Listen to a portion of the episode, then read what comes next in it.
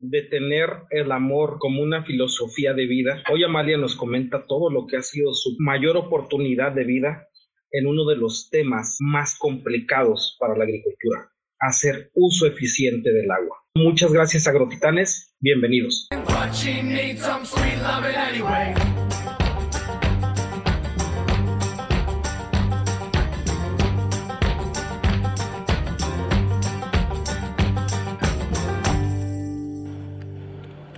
Ahora sí que entramos al tema. Es un honor para mí tenerte. He visto todas tus publicaciones que tienes. Eres una mujer totalmente constante en este tema de, de la conciencia del agua. Pero me gustaría preguntarte, ¿quién es Amalia? ¿Qué se dedica? ¿Qué es lo que hace? Sí, mira, bueno, pues mi nombre es Amalia Espino. Estoy enfocada a, a, lo que es la irrigación desde hace casi 15 años. Me fui enfocando a esto, este, mi carrera original no soy agrónomo, sin embargo me fui especializando en diferentes rubros en el camino. También soy miembro de la Asociación de Irrigación de Estados Unidos. Este, he participado en diferentes expos y foros y como asistente y, y activamente hasta como expositor Originalmente, em, cómo me metí al medio de la irrigación fue porque sentí que había un compromiso con la humanidad para ver cómo cambiar y enfocar la mirada a los sistemas de riego tecnificado y olvidarnos un poco de lo que es el riego por temporal. Entonces, debido a esto, eh, yo dije, ¿cómo inicio? Y inicié con una agencia de marketing especialidad, especializada en irrigación. Y tuve la oportunidad de que hacíamos inspecciones en, puntos de venta para ver cuáles eran las necesidades y cómo podía eh, el cliente de manera rápida aprender. Entonces empezamos a hacer displays interactivos educativos para que la gente pudiera conocerlos y aprenderlos sin tener que ir a un curso. Em, debido a esto, este, y después de cinco años de tener a display, imagen y publicidad, em, hice la creación de la IRS, que es la Expo Internacional de Riego Sustentable, con la finalidad de que se hiciera este, una, una expo demostrativa de toda la tecnología en irrigación, pero también que hubiera la parte de, de, un foro educativo, el cual este, también fuera gratuito para la gente, ¿no? Entonces, ah, uniendo a nuestros expositores, este, todos ellos tienen la oportunidad de dar una conferencia a los visitantes. Nos dimos cuenta que, pues, que teníamos eh, personas de todo tipo de perfiles, tanto distribuidores, fabricantes, este, docentes, alumnos, vendedores, instaladores, y el primer evento que hicimos en el 2018, tuvimos más de 40 conferencias y se capacitaron a, a 1.800 personas. En el segundo evento tuvimos más o menos la misma cantidad y se capacitaron a 2.500 personas. Entonces, eh, este evento eh, fue creado también para que la gente pudiera tener acercamiento más directo con los managers que son los que dan las conferencias. Entonces, eh, nuestro compromiso que es con la humanidad es prácticamente no nada más, ¿qué voy a hacer con la agricultura? Sino aprende a que se quite el estigma de que hay productos que no sirven, todos sirven. Simplemente hay que saber utilizarlos. y hay que saber también cuál es compatible con el otro. Es importante lo que comentas el tema de la comunicación y el tema de la educación eh, en in situ es un gran éxito. Sin embargo, por decir, eso no cualquiera lo piensa de esa forma. Digámosle así, como cuáles han sido tus bases, cómo, cómo has interactuado en eso o cómo te has formado para poderlo robustecer, Amalia.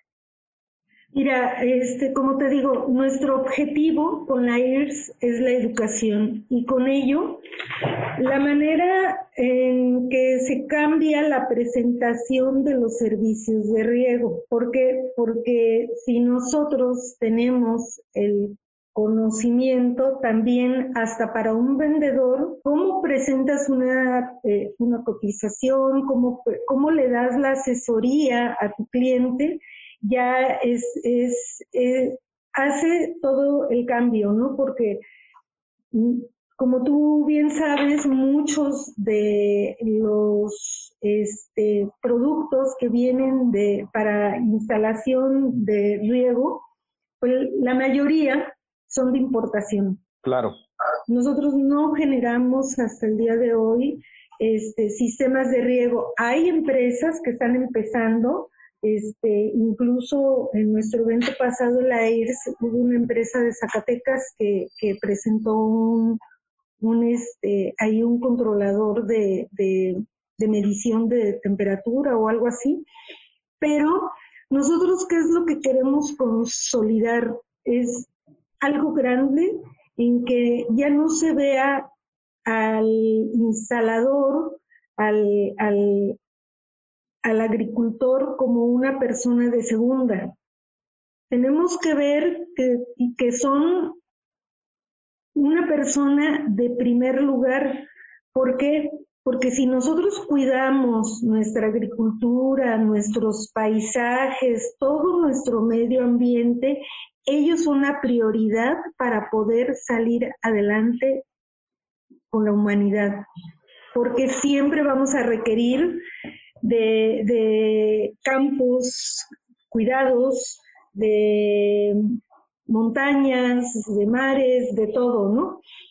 Entonces, nosotros estamos convencidos que es necesario cambiar a riegos tecnificados para elevar nuestros recursos naturales y para construir una sociedad más justa. Híjole, qué, interesante lo que dices, porque al final de cuentas hablas de la comunión de, de, de, mezclas sociales, mezclas económicas, mezclas de todo tipo para un bien común. Porque al final de cuentas no estás hablando de que, oye, yo le voy a dar la tecnología nada más a estos. No, quiero, ya hablas de que hay cinco miles personas que conocen el, el programa que estás llevando tú, la, la intención que tienes pero que a final de cuentas estás conviviendo con uno de los recursos más prioritarios en la agricultura, que es el agua. El agua es un recurso eh, intangible en el sentido del desaprovechamiento, o sea, no sabemos realmente cuánto es lo que realmente perdemos, o sí lo sabemos, pero no lo queremos hacer consciente, pero al mismo tiempo tener esa, esa, esa dinámica de, del flujo de información no es fácil, es una labor titánica, es una labor que realmente habla de que estás haciendo una comunidad consciente para los problemas no futuros, para los problemas de ahora. Y en ese sentido, me gustaría como que pensar o preguntarte a ti, Amalia, ¿cómo ves el panorama? ¿Se está aceptando? ¿No se acepta? ¿Hay, hay, hay apertura y sobre todo en, medios tan abundantes como es en el sur, que sabemos que hay abundancia de agua, abundancia de muchos recursos, pero que a final de cuentas hay muchos desperdicios de los mismos. Mira, eh, como te decía hace rato, desafortunadamente eh, cayeron muchos pies de agua para la península de Yucatán y Tabasco, este, y esa agua se evapora porque no hay cómo contenerla, no hay este, cómo decir, bueno, esta agua nos va a servir para cuánto tiempo más, ¿no? Porque no tenemos la tecnología. Entonces, eh, nosotros en lo que es la ERS, pues hablamos de, de lo que es los sistemas de riego, productos y servicios complementarios. Entonces, porque implica pues una buena, un buen asesoramiento de, cómo se van a instalar, un buen sistema de bombeo, cómo tener eh, esos bordos este, funcionales y sin evaporación eh, o las ollas, pero cómo va, o sea, para esto es necesario aportar tiempo y paciencia. Implica este, Didier implica incidir en los usos y costumbres que tenemos.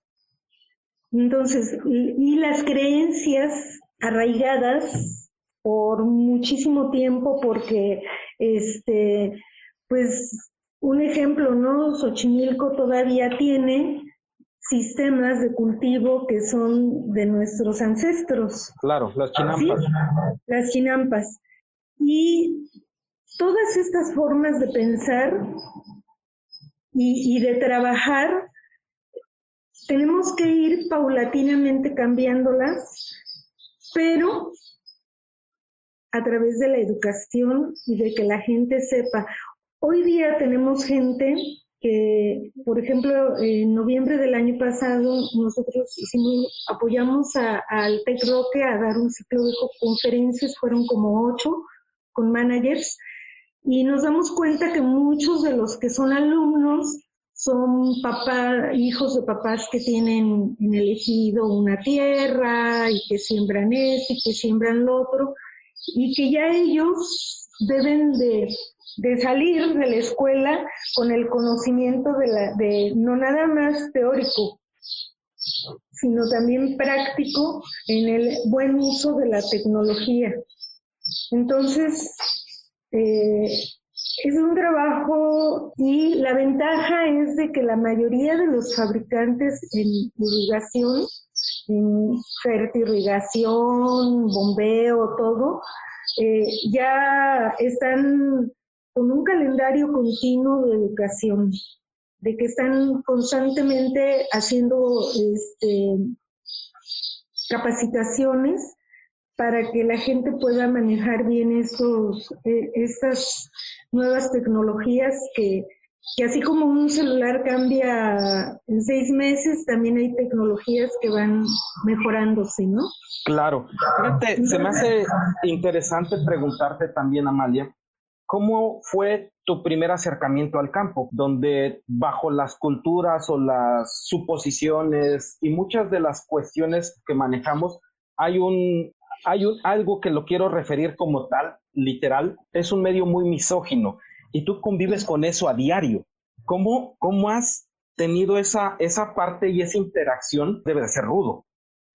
Pues mira, este, mi abuelo materno era ejidatario y mi abuelo materno este, sembraba maíz, calabaza y cualquier cosa que hubiera en, durante el año temporal, ¿no? Frijol, sandía, muchas cosas que yo vi que se levantaban y que ayudé hasta desgranar maíz. Y a mí siempre me gustó el campo. Entonces, no, no te voy a decir que yo crecí en el ejido porque yo nací en ciudad, yo nací en la ciudad de Querétaro, pero sí tuve ese contacto de, ir a pescar, de arrear vacas, borregos, desgranar maíz, este, levantar huevos, o sea, muy, muy directo con el campo.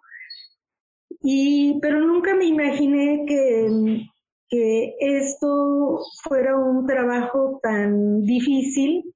Hoy día, este, sí recuerdo cuando mi abuelo decía, híjole, es que se perdió por la lluvia o es que se perdió por la sequía, ¿no? Y él contaba sus días de cómo iba a ser el año, este, con el inicio de, del mes de enero, ¿no? Con las cabañuelas. Con las cabañuelas, entonces yo decía, y mi abuelo se angustiaba, porque decía, es que este año no va a ser bueno o este año va a ser regular, ¿no? Pero, te vuelvo a repetir, entonces es cuando te das cuenta que ya él ya murió, pero te das cuenta que, que en su época, eh, que no había tanto daño climático, se ajustaba esa situación para que la gente dijera, bueno, entonces en lugar de sembrar eso, voy a sembrar loto, pues, porque las cabañuelas me están diciendo esta previsión, ¿no? Y Quisiera a lo mejor preguntarte, porque va a haber, hay gente que a veces no conoce los, los términos que manejamos agrícolas, pero por decir, ¿qué son las cabañuelas, mi estimada Avalia? Sí, no, pues este, em, conforme va iniciando el primer día del mes de enero, este, y de acuerdo a cómo se presenta el día, consideras cómo va a ser el mes de enero, febrero, marzo, abril, y entonces se volvió a empezar terminando los 12 días para ver si el pronóstico mejoraba y este y pues te dabas cuenta que, en los primeros 12 días del año había de todo calor, lluvia, sol, este, y, decías, ah, no, es que en abril no va a haber tanto calor o va a estar templado, ¿no?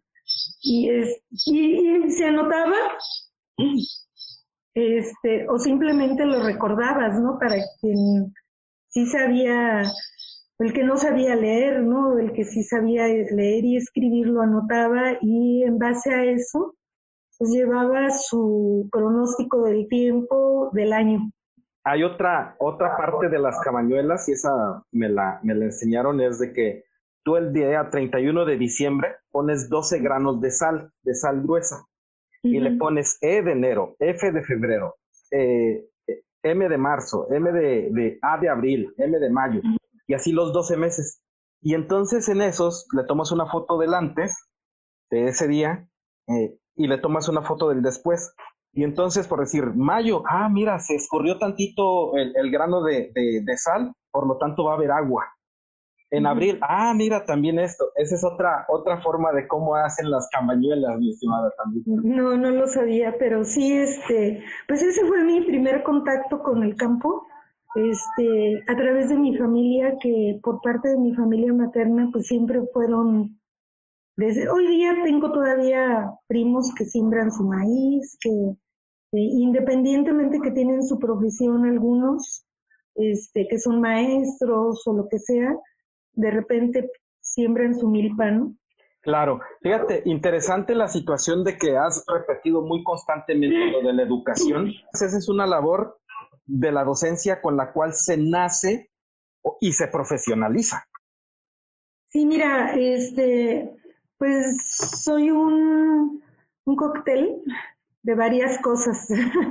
lo que estudié es marketing y todo lo y pues me he estado este, haciendo diversos este, cursos y talleres diplomados sí en lo que es este la parte de irrigación que no es un tema, a lo mejor se ve como un tema fácil de hablar del organismo agua o del complejo agua, es una matemática intensa para poderla comprender, ¿no? Un, un riego que tenga un kilogramo de presión, pero eso convertirlo a matemáticas no es nada fácil.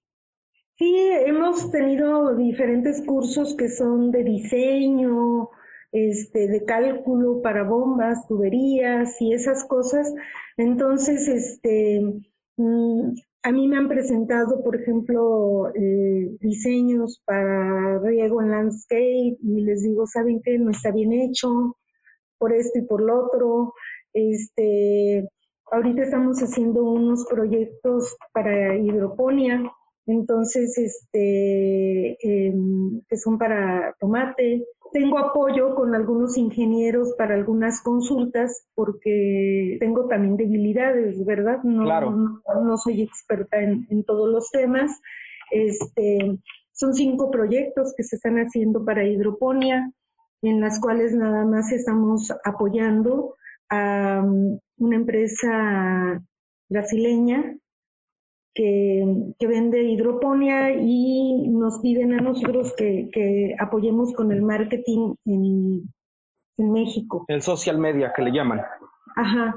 Entonces, Oye, Amalia, por decir, hablamos de hidroponía, hablamos de fertirrigación, eh, hablamos de, los complejos este, hidráulicos para las bombas, Sin embargo, hablar en temas de hidroponía, hay un amigo que comenta, dice, oye, es que hablar de, hidroponía es hablar de un mundo muy complejo, porque es realmente el agua se vuelve todo lo más importante para producir. Entonces, me gustaría así como que en determinado momento me dijeras, hidroponía significa esto, en términos simples, pero en términos prácticos lleva toda esta parte. Mira, eh, primero que nada, también eh, estamos, eh, eh, tenemos la problemática en que tenemos muchos sistemas hidropónicos este, también mal instalados, ¿no? O con el mal uso de este, productos hay muchos sistemas hidropónicos que están instalados con tubería de PVC, entonces este, no es correcto porque el PVC es un material que con las algas que se producen de cualquier cultivo te crea gérmenes, bacterias, hongos y se adhieren a la tubería. Eh, esta empresa de Brasil me ha gustado mucho porque este, trabajan el NTF, que es un producto en el que no te crea todas esas sustancias y este y hace que, la planta pues ya no crezca contaminada como es con la tubería de PVC, ¿verdad? Em, pues la, hidroponía se maneja desde los griegos, tú lo sabes. Entonces, por eso este, su significado, este, que significa que es cultivo en el agua, ¿no? Entonces, ¿cuál es el funcionamiento de la hidroponía? Que no hay temporal, no hay, eh, si una lechuga, su crecimiento es en 30 días, entonces, ¿cuántas producciones vas a tener en el año? Ok. Entonces, la hidroponía hace que tengas eh, mayor porcentaje de producción durante el año. Y sobre todo, eh, para hablar de hidroponía, me gustaría también tomar el tema, pues no nada más de que cuánto se va, cuánto, cuánto requiere de litros de agua para cultivar una lechuga, sino más bien cuál es el agua que estás utilizando, porque muchos cultivos hidropónicos se hacen sin análisis de agua y este, pueden ser que, se estén utilizando de aguas no adecuadas para cultivar eh, productos para el consumo humano. Ok, eso es muy interesante. El agua vuelve, como, como, como dices tú, es el recurso más importante y sobre todo tener la eficiencia. Por eso los cultivos hidropónicos han tenido tantos fracasos, porque no hay una gran asistencia al momento de implementarlo, ¿no? Sí, y, me, gusta y he aprendido mucho con, esta compañía porque pues eh, ellos llevan eh, a paso a paso el proyecto y este, sobre todo el producto que manejan, que, que te digo es, es, muy eficiente, que, con una durabilidad de, de, 5 hasta 8 años. Y esto hace este, que a la larga tú estés también ahorrando recursos de inversión para, para tu producción, ¿no? Pero tengo un amigo que, que siempre decía, estábamos así en cursos, en conferencias y le preguntaban, oiga Inge, pero ¿cuánto cuesta? Y le dice, pues es que es más caro no tenerlo. ok, ok, sí es cierto. Y, y, como buen mexicano o latinoamericano, siempre nos vamos, oye, ¿cuánto cuesta? Hasta cuando te vas a comprar unos jeans, oye, pero ¿cuánto cuesta, no? Porque siempre estás pensando o en gastar. En el valor inmediato sí, en cuánto vas a desembolsar en el momento. Y he platicado así con varias personas y me dicen, no, es que yo tengo tubería de PVC y al año, pum, ya no, hay que cambiarla y, y esto, ¿no?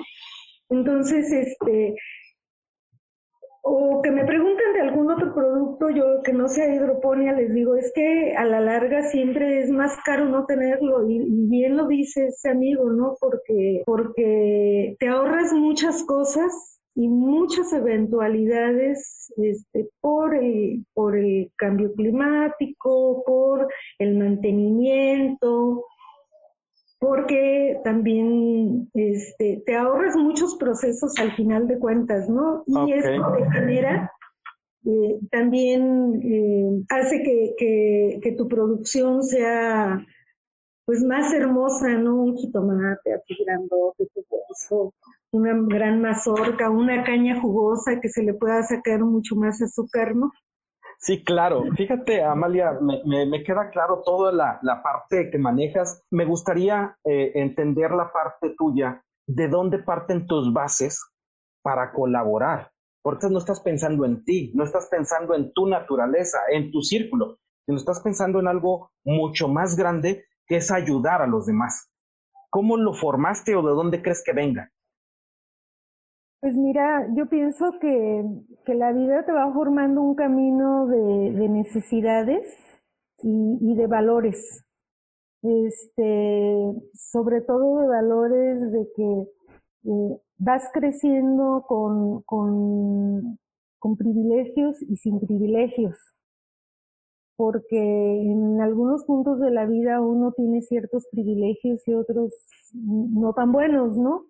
Como cualquier ser humano, a, veces te va bien, a veces te va mal, ¿no? Pero mm, mi primer compromiso siempre fue el ser, cuando ya fui una persona responsable, eh, mi primer compromiso a los 24 años fue ser una buena madre. Okay. Entonces, este, en base a conforme fui creciendo a mi hija y fui viendo eh, en el mundo en el que iba a vivir, me fui creando otros parámetros de vida. Entonces, eso te hace pensar que, como le decía una amiga el viernes en la noche, es que si le pasa al hijo de otra persona algo, yo, yo no me puedo quedar quieta, ¿no? Porque, porque te, da, te da esa necesidad de querer, de querer ayudar al, al hijo de, de la otra persona, ¿no? Más si está cerca de tu entorno. Entonces, este, en base a, a, este desarrollo, lo que crea en mí es crear a, la, a las personas una responsabilidad con el medio ambiente, porque no nada más necesitamos tenerlo uno de manera individual, hay que saberlo transportarlo y redirigirlo para que impacte a una responsabilidad con nuestras comunidades y de nuestras comunidades para que tengamos soluciones sostenibles. Si nosotros somos egocentristas y nada más pensamos en nosotros como individuales, entonces pues no crecemos paulatinamente con lo que nos rodea. Entonces no, no nada más se trata de que yo crezca o, o que yo tenga dinero, es de que todos crezcamos. Ok. Y este, si creamos estas prácticas de educación, de profesionalismo, del cuidado a nuestros recursos naturales, del estar dando un soporte especializado con nuestros líderes de la industria del riego, acercándoles tecnologías innovadoras con nuestros políticos. Yo eh, eh, estoy aquí en Querétaro y, me mantengo a veces muy en contacto con, con nuestro estado. Entonces eso nos va a orgullecer a nuestra persona y a crear un futuro mejor ese, ese amor que tienes me, me, me, me da emoción escuchar. Eh, hablas de una sinceridad a la comunidad. Eh, de los primeros creadores de los sistemas de riego fueron los, los este, israelitas y los israelitas tenían los kibbutz y los moshat, ¿no? Y que era en su comunidad hacer que creciera la comunidad y de ahí tener mayor impacto. Otra, otra parte que se me hace muy interesante de conocerte, Amalia, es que eh, una, y se lo comentaba un amigo y me dice, es que el que no ahorra ni agua, no va a ahorrar nada. Había un, un video donde decía, el agua ha sido y es el recurso que más tiempo ha estado en la Tierra, es el que más historial tiene, es el que en determinado momento parte de ti y después se transformó y a lo mejor llegó a ti.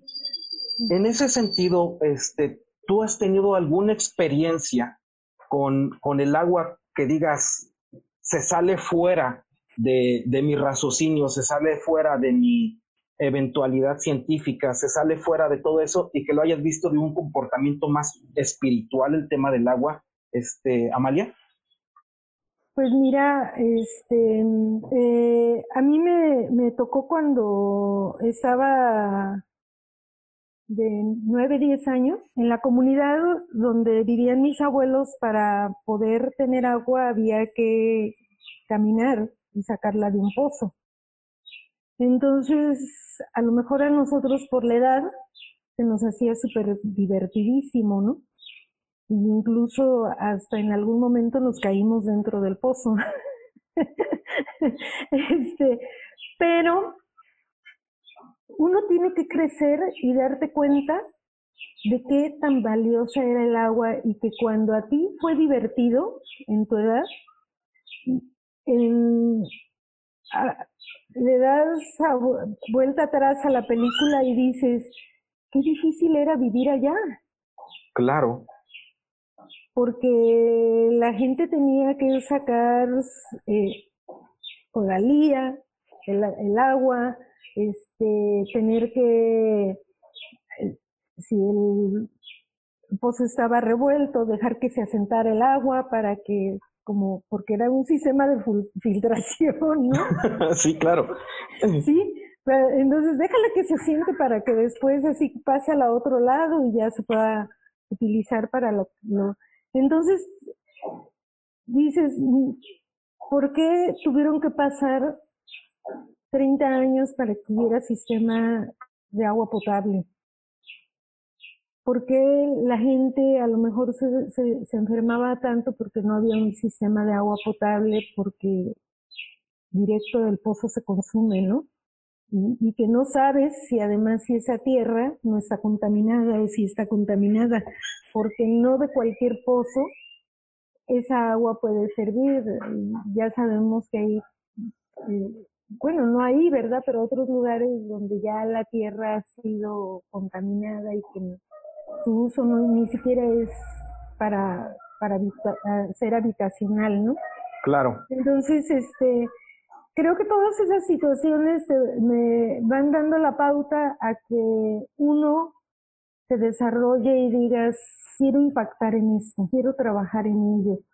Porque si yo te cuento que esto fue cuando tenía 10 años, imagínate, ahorita tengo 52 y todavía hay lugares así. Claro, muchos, muchos. Entonces, eh, eh, todos esos lugares necesitan para consumo humano, para la agricultura, para la ganadería. ¿Y cómo le hacen cuando volvemos a repetir que la, la parte primordial de supervivencia es la alimentación? Y para la supervivencia necesitamos una producción para eh, de tanto porcentaje para los 124 millones de habitantes que tenemos en el país. En el país, solo hablar del país. Eso, o poder decir vamos a hacer negocio y tenemos que importar, exportar, ¿sí? Entonces, este, y el, el problema también es de que como no hay todos estos sistemas, pues eh, la mayor parte del agua pues se evapora y ni sirve para consumo humano ni sirve para la agricultura porque al lapso de un mes ya se evaporó. Claro. Sí, es, es, es muy, decía una, una persona, dice, si México supiera la cantidad de agua que pudiera captar para mejor utilizarla, sería más rico de lo que es. Sí, porque no hacemos cosecha de agua. No hacemos cosecha de agua, exactamente. Eres una mujer joven, ¿qué le dirías a la mujer? No busques trabajo, aviéntate. ¿Cómo, cómo lo harías? ¿Cómo, cómo, Pues mira, yo em, a, a, mi equipo pues siempre les digo que, que no tengan miedo, porque los errores nos enseñan. Entonces, este, pues siempre tenemos que arriesgarnos. Eh, eh, afortunadamente la mayoría del equipo este, son profesionistas, ¿no? Tienen alguna carrera. Y aún así a veces son temerosos. Le digo, las bases las tienen porque fueron a la universidad. Además, también tienen la base de una familia consolidada. Como personas solteras tienen todas las oportunidades de, crecimiento y pues simplemente pues no hay que tener miedo, hay que arriesgarnos. Porque si el que no se arriesga nunca gana nada, ¿no? Y nunca ver que algo que no funcionó es un fracaso. O sea, simplemente tiene que ser una parte de nuestra educación y este para cuando para poder seguir adelante, ¿no? Porque eh, a veces logran hacer algo o no les sale bien y eh, desafortunadamente ahora, si no les sale bien a la, a la primera, se sienten como fracasados, ¿no?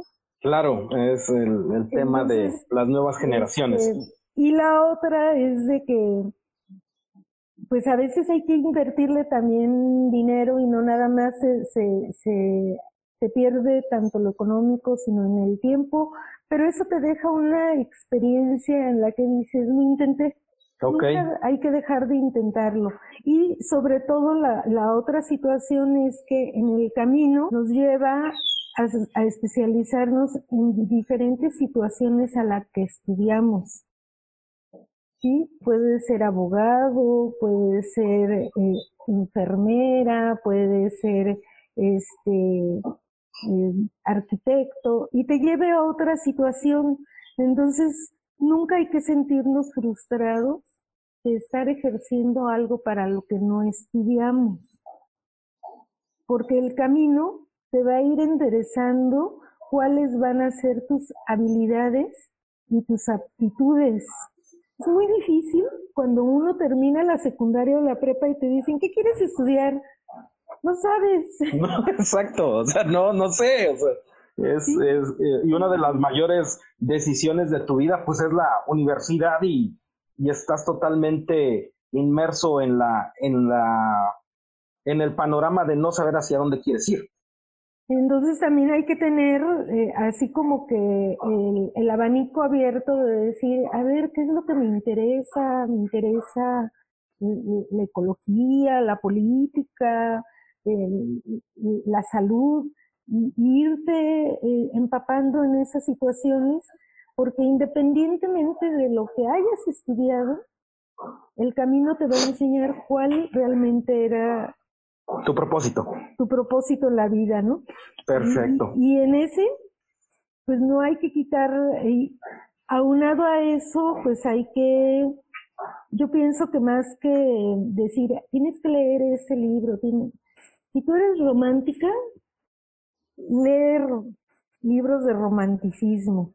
Si eres este igual romántica, lee poesía. Si te gusta el, misterio, lee cosas de misterio que también aprenderás.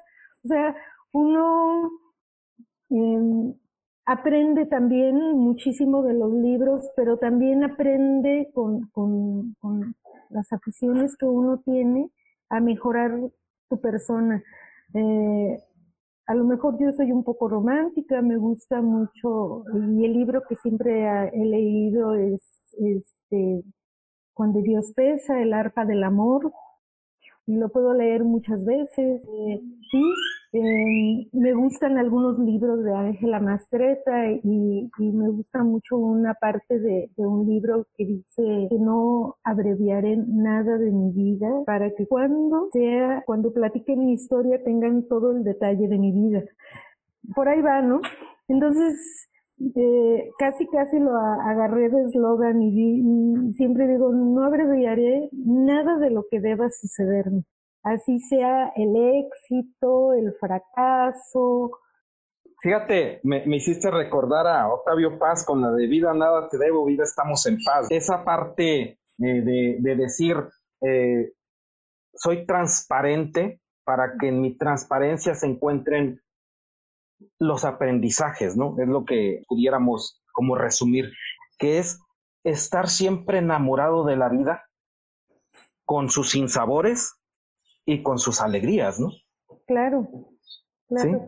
Sí, y, al final, este, pues la, la parte más importante es que para aprender a amar, pues empieza a amarse a uno mismo, ¿no? Para poder amar a otros y así tu entorno, tu naturaleza y este y, y a veces cuando me decías de los jóvenes de, les decíamos, ah, es que tú vas a un restaurante o en tu casa y te estás comiendo unas calabazas a la mexicana, pero ¿qué tuvo que pasar esa calabaza para que llegara ahí, no? Entonces, este, por eso eh, hay una, una cosa que, que yo, de los agrónomos, de los productores, de la gente del campo, es valoro muchísimo el esfuerzo de estar a, solos, a sol a sol, de, de que ellos hacen que, que, que aunque nosotros estemos trabajando de otro modo, pero sin ellos no tenemos comida. Yo creo que esta pandemia nos vino a ayudar a resaltar los orígenes de todo cimiento social, que es la agricultura, ¿no? Sí.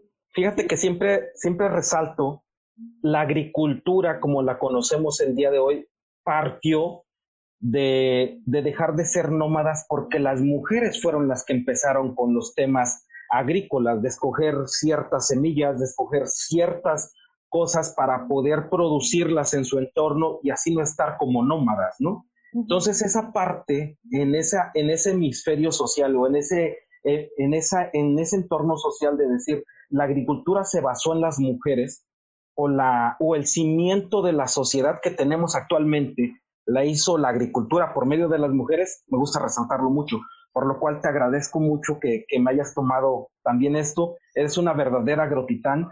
Si el día de hoy empezaran a hacer la, biografía de Amalia, me gustaría que me dijeras con qué frase empezaría tu biografía, mi estimada Amalia. Pues que nada abreviaré. Algo de las recomendaciones que me dijeras para las nuevas generaciones. Ayer escuchaba, amen, amen leer, y si es el libro vaquero, de ahí empiecen. Entiendan la estructura que leer y que el conocimiento se está dando ahora con la llegada del Internet. ¿Cómo tú planeas una, un, un, enfoque de estudio? Pues mira, este, pues yo siempre eh, les digo que, que, todos podemos ser parte de este equipo eh, y que nos tengamos el compromiso de trabajar por el bien de la humanidad. ¿Sí? Este, y por el bien de nuestro planeta. Si queremos em, un país, un mundo eh, que dure, en que nuestras nuevas generaciones tengan una calidad de vida, necesitamos que, que tengamos el espacio ideal en el cual nosotros estemos orgullosos. Perfecto. Porque si no nos comprometemos y nos acercamos al mundo del agua, al mundo de la, de, la producción en la tierra, al mundo de la agricultura, entonces estamos en un mundo de fantasía. ¿Sí? Nosotros tenemos que este, acercarnos a, para saber cuál es el buen uso del agua, cuál es la forma en que nos tenemos que capacitar, tenemos que tener que impulsar la importancia de, de su buen uso para que nuestras nuevas generaciones tengan cultivos productivos, mejores paisajes que enriquezcan a, la persona, a las personas, porque este, nosotros em, hablamos de mejores paisajes cuando estás en la punta de un cerro y ves las montañas y todo eso, pero si día con día se están acabando esas áreas o esos recursos naturales, entonces, ¿qué les espera a nuestras nuevas generaciones? Entonces, ¿qué, qué, cuál es mi invitación? Que se unan a la IRS que, para que se sientan comprometidos con esta cultura del agua, con esta cultura del riego tecnificado, para que procuremos este, crear cultivos con buena producción, para que creamos nuevos paisajes que nos, den una mejor calidad de vida con, aires puros, porque no nada más es el tema de la irrigación en la agricultura. O sea, como te dije hace rato, eh, eh, en los paisajes está el riego para landscape, el, el riego para, para este, nuestro hogar, tener nuestros huertos, este, están los campos de golf, están las partes este, comerciales donde tienen ya sistemas de riego tecnificado, pero que llega el niño y, zafa el aspersor y todo eso, porque sí, sí, entonces dices, oh, a mí una vez me tocó ver y dije, oh, quitó un microrotor, ¿no? Que cuesta 10 dólares. Sí, exacto, exacto. y que Fíjate que muy bonito lo que nos marcas y nos dices, porque había una persona que decía, eh, el, el ser abundante o el generar riqueza significa no dañar a tu entorno. Y tú lo estás diciendo, puedes tener riqueza, puedes tener un buen avance y aparte puedes hacer más bello tu entorno. Claro, porque yo creo que desde desde el kinder, que los niños empiezan a interactuar, hay que enseñarles este, el cuidado de los paisajes, el cuidado de ciertos conocimientos de, tecnologías en riego, porque pues ya todos los niños tienen, si tienen un celular, los ponen ahí a que vean el, el iPad.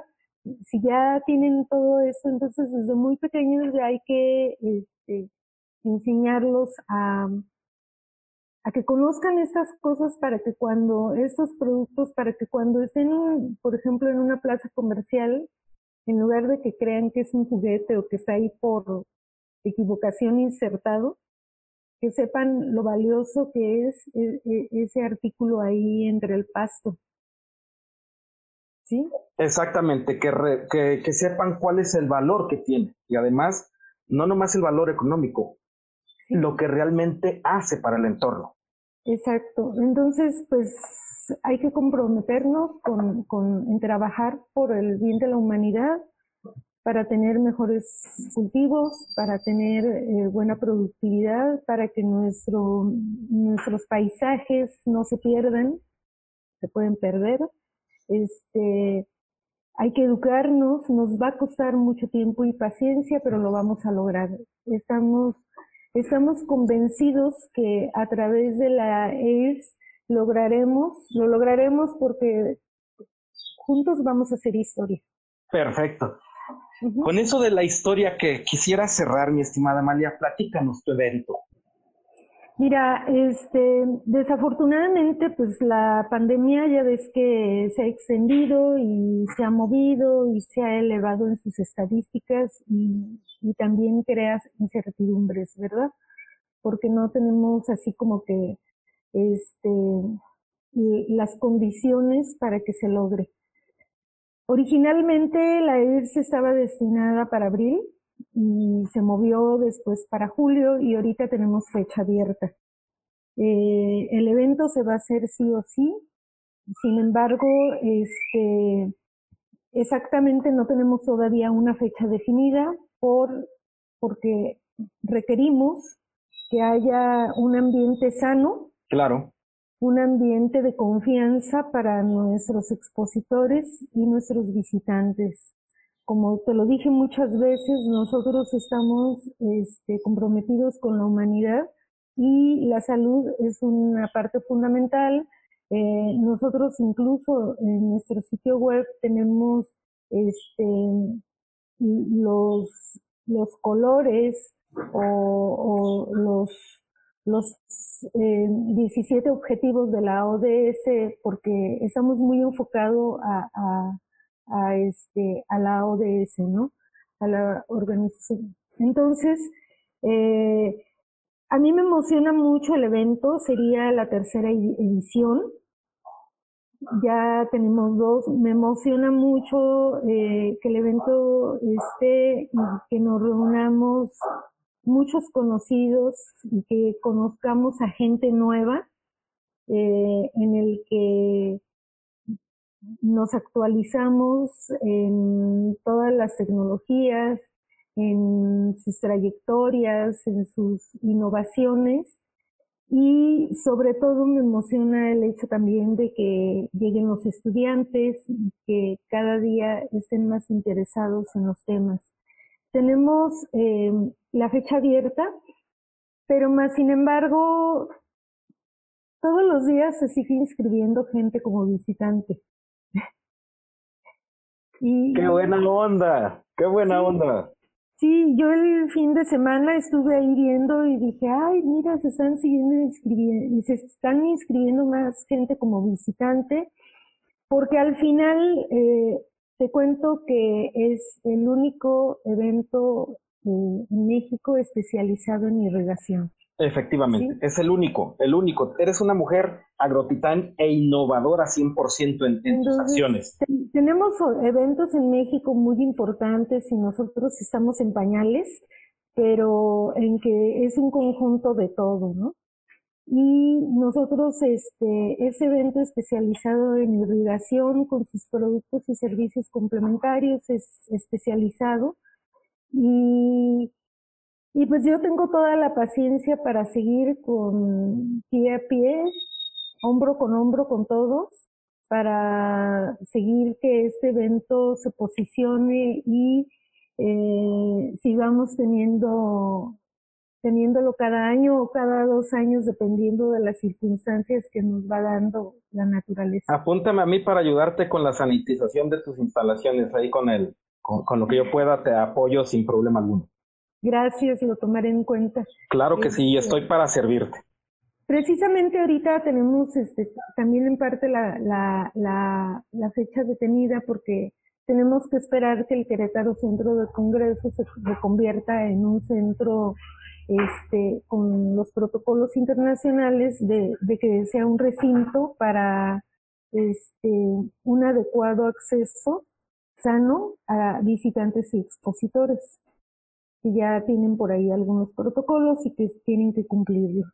Perfecto. Mi, estimada Amalia, la verdad te agradezco mucho tu tiempo, te agradezco todo el valor que me has dado, me, emociono junto contigo de todo el amor que brindas a esta humanidad creciente y, y, y, con esa pasión que lo, que lo entregas. Por último, me gustaría que me dijeras cómo te encontramos, cuáles son tus redes sociales, cuáles son tus números, tu información y al evento que vamos a tener y en el cual ya me estoy apuntando desde ahorita. Mira, tenemos la página que es www.airsmx.com, en la cual este, de ya se pueden inscribir. Nosotros cuando tengamos cualquier notificación, eh, noticia o algo del medio, les hacemos mailing a todos nuestros contactos para que estén día a día informados. También tenemos eh, las redes sociales que tenemos Facebook, Twitter, Instagram, LinkedIn, YouTube y nos encuentran como MX en todas. Perfecto, Amalia. Muchísimas gracias. Estoy completamente agradecido. No sé, la verdad me, me emociona mucho lo que nos estás brindando. Quisiera, por último, si quisieras despedir el programa o, algunas palabras finales. Pues invito a todos a que conozcan a la IRCMX. Es un evento totalmente especializado en todos los rubros de irrigación, eh, productos y servicios complementarios.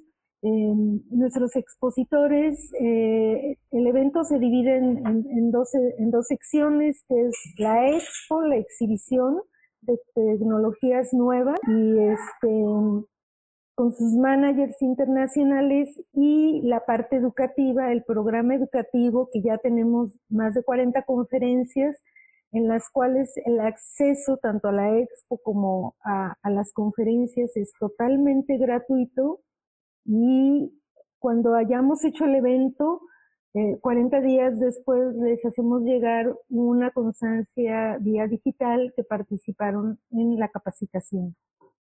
No, hombre, Amalia, muchísimas gracias, muchas bendiciones, te agradezco mucho. Y pues aquí los esperamos en Querétaro, que estén al pendiente de nuestras plataformas digitales. Eh, también tenemos nuestro WhatsApp, que es el, déjate digo porque no me lo sé. ok, no te preocupes. Es tu foro y eres, eres la reina de, de, este episodio. Sí, mira, nuestro WhatsApp este, de la IRS es 442 678 6988 eh, si nos agregas en tu WhatsApp, normalmente cada tercer día estamos haciendo difusión de, de cualquier tema del medio del riego. Perfecto, fíjate, te, te, voy, a, voy a hacer las descripciones en el episodio. Realmente me llevo mucho de ti, te lo agradezco y estoy en bendición contigo. Muchísimas gracias. Muchas gracias, que tengas buen día, Didier. Igualmente, hasta luego.